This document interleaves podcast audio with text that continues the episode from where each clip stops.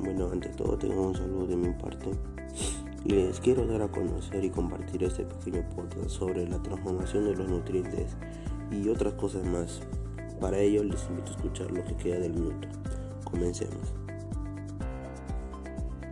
El alimento es una sustancia o mezcla de sustancias naturales o elaboradas que ingeridas por las personas aportan a su organismo los materiales y la energía necesarias para el desarrollo de, sus procesos biológicos, así como también a otras sustancias que a pesar de no tener valor nutritivo son agregadas para mejorar los caracteres organolépticos, el sabor, textura, color de los alimentos o favorecer su conservación. Incluyen además a las sustancias que se ingieren por hábitos, costumbres, tengan un uno tengan o no valor nutritivo. Por ejemplo, mate, té, café, condimentos. Los nutrientes. Los nutrientes son aquellas sustancias integrantes normales de nuestro organismo y de los alimentos cuya ausencia o disminución por debajo de un límite mínimo producen al cabo de un tiempo o una enfermedad. Los nutrientes se clasifican en macronutrientes y micronutrientes. la principal diferencia es que se relaciona con, las cantidades que precisa nuestro organismo. Para ello te, te daría a conocer algunas funciones. Comencemos con la función número 1, la función energética. Proveen el material energético necesario para reponer el gasto que se produce para afrontar las funciones del organismo vivir, movimiento, respiración, actividad o trabajo muscular. Temperatura corporal. Suministran energía, hidratos de carbono, los lípidos y las proteínas. Función número 2. Función plástica. Promueven las sustancias necesarias para producir y formar tejidos, crecimiento o reponer o reparar lo gastado o dañado respectivamente. Construyen o reparan proteínas, minerales o agua. Función número 3. Función reguladoras.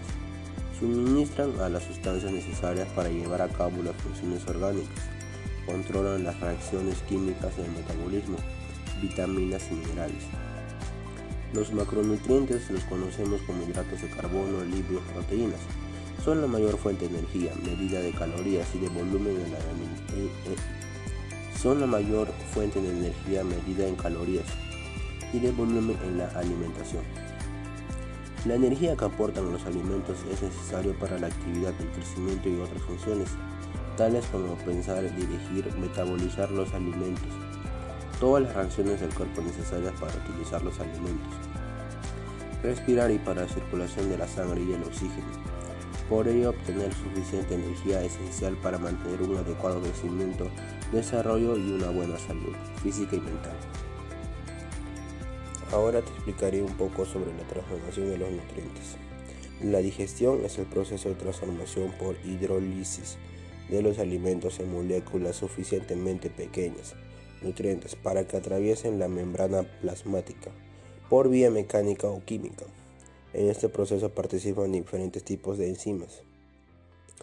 El aparato digestivo es muy importante en la digestión, ya que los organismos heterótrofos dependen de fuentes externas de, materias primas y energía para crecimiento, mantenimiento y funcionamiento. El alimento se emplea para generar y reparar tejidos y obtención de energía.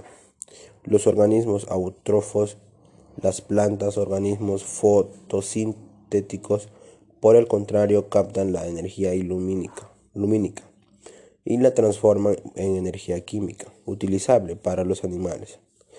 En cada paso de la conversión energética de un nivel a otro hay una pérdida de materia y energía utilizable, asociada al mantenimiento de tejidos y también a la degradación del alimento en partículas más pequeñas que después se reconstituirán en las moléculas tisulares más complejas.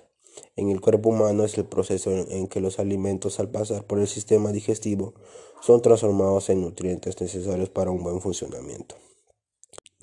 Esto es todo del pequeño podcast. Espero que te haya servido y que te sirva en tu vida diaria. No olvides compartir con tus amigos, familiares, etc.